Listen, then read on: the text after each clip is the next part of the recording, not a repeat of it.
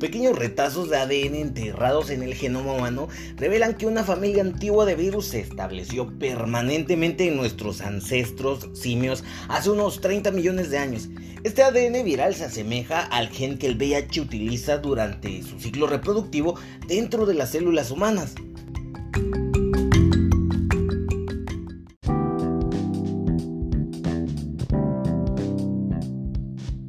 Hola, ¿cómo estás? Me da mucho gusto poder saludarte de nuevo. Te doy la bienvenida al episodio 82 de Ciencia. Te doy las gracias por estar conectado el día de hoy y escuchar completo este podcast. Y sobre todo compartirlo. Hoy vamos a descubrir cómo los las nuevas técnicas de investigación y la ciencia nos ha ayudado a comprender más cómo funcionan los virus y sus orígenes. En este episodio se desmiente un poco la teoría de que el VIH fue creado artificialmente. Comenzamos.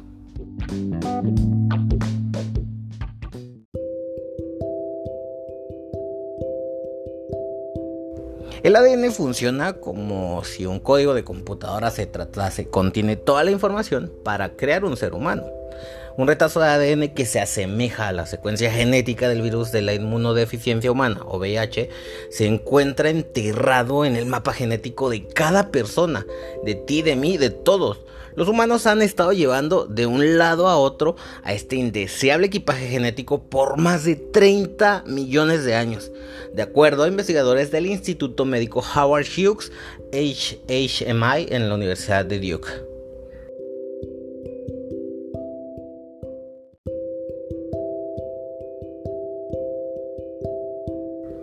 Ciertas herramientas causantes de enfermedades y utilizadas por el VIH pueden haber estado dando vueltas por ahí mucho más tiempo de lo que se pensaba previamente todos estamos caminando por ahí con un pequeño pedazo de una secuencia parecida a la del VIH en nuestros genes. Aclaro, es una secuencia parecida, no quiere decir que todos andamos con VIH, pero a nuestros antepasados sí los afectó una enfermedad o un precursor, pudiera llamarse, parecido a este virus que ahora está causando, pues todavía es una epidemia a nivel mundial.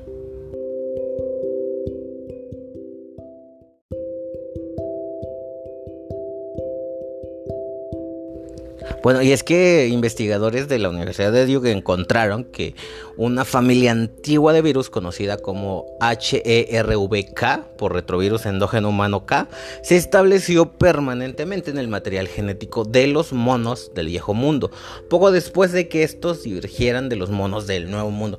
Entonces los virus viajaron con sus huéspedes simios y prehumanos mientras estas especies avanzaban a lo largo de la vía evolutiva que condujo a nosotros, ahorita, los Homo sapiens. El grupo de Cullen, del investigador de Duke, publicó sus descubrimientos en el número 9 de noviembre de 1999. Imagínate esa información, es de 1999, del Proceeding of the National Academy of Science.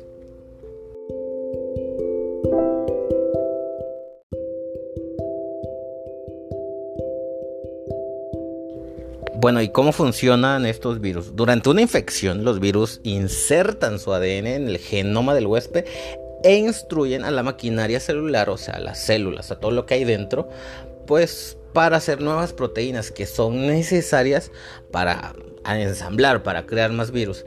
Si esta inserción genética tiene lugar en células que se van a transformar en óvulos o en espermatozoides, la descendencia del huésped tendrá una copia del virus en cada una de sus células.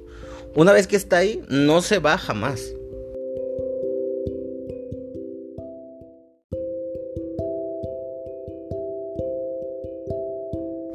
Bueno, y es que debido a estos, vamos a llamarle eventos de inserción génica viral, material genético que proviene de virus inactivos, forma parte de aproximadamente el 3% del genoma humano y no es o sea, poco, no es cosa seria. 3% del genoma humano ha sido insertado por virus. El profesor Cullen dice que existen en el genoma humano entre el 30 y 50 copias del HRVK y que algunas de estas copias parecen estar activas a bajos niveles en tejidos normales de testículo y de placenta. Los genes de HRVK parecen ser más activos en ciertos cánceres, especialmente aquellos que involucran a los testículos, pero no parece ser un defecto dañino proveniente de la, actividad de, los genes de los virus. La consistente presencia de los HRVK, sin embargo, ha proporcionado conocimientos sobre la evolución de humanos y virus. Primero, ofrece muy buenas evidencias que confirman que los humanos evolucionaron a partir de los, de los monos. Bueno, no de los monos en específico, porque yo ya expliqué que no descendemos de un mono como tal en uno de los episodios. No recuerdo bien cuál fue el episodio, pero lo puedes revisar o puedes escuchar todos, porque todos están muy interesantes.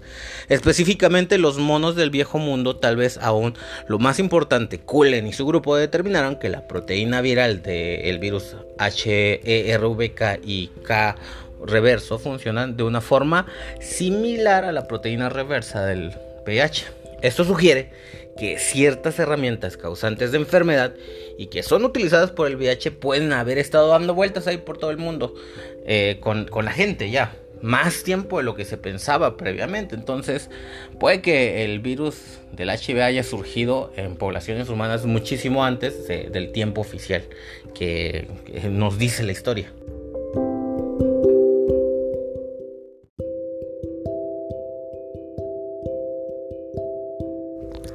REP o REU es una proteína que es producida por el VIH y además por el virus de la leucemia de células T humanas.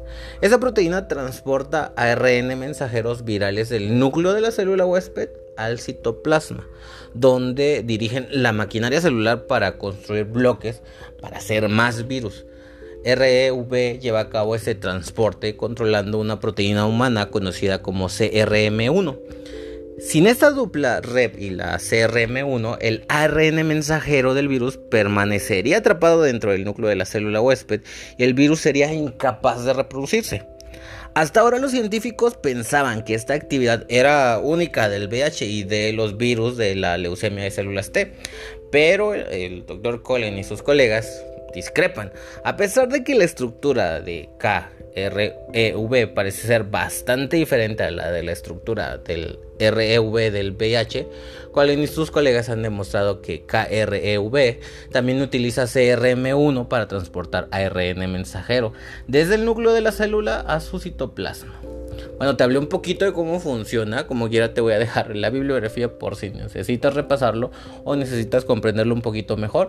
Pero básicamente el, el REV es similar al de virus eh, ancestral y el del VIH actual.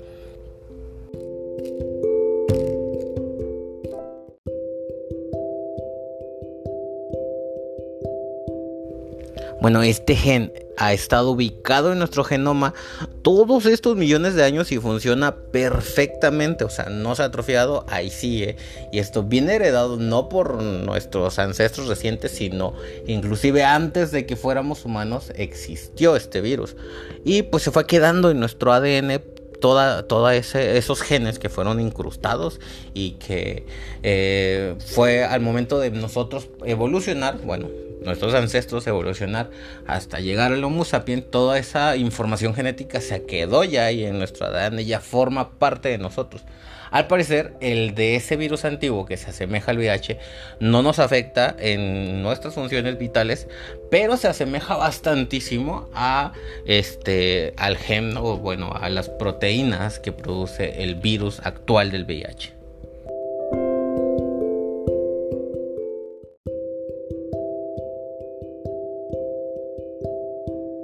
Llegado a este momento, te estás haciendo la pregunta entonces, pues, si es que llegaste hasta este momento, probablemente es que te estés haciendo la pregunta, ¿el VIH descendió entonces de virus que los humanos han transportado por millones de años? Pues la respuesta rotunda es no, es mucho más probable que el HRV, que es el virus antiguo, y el VIH hayan descendido de un ancestro común viral que tenía una actividad semejante a la proteína REV o que los dos virus hayan intercambiado material genético en algún momento durante la historia de su evolución para crear la actividad REV de la proteína REP. El doctor dice que este descubrimiento puede tener implicaciones en el senotransplante, procedimiento aún no probado, bueno, hasta la fecha creo que nada más no, no se ha probado un procedimiento de trasplantar órganos animales tales como riñones a humanos.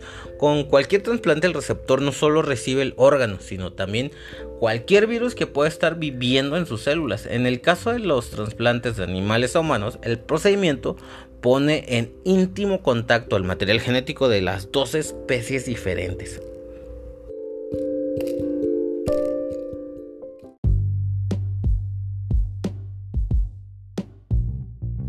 Bueno, esta es una información que ha surgido a partir de múltiples investigaciones y simplemente tiene la finalidad de ayudarnos a entender cómo evolucionan los virus y de esta manera se podrían desarrollar mejores estrategias para contrarrestar todas las artimañas que tiene una infección viral.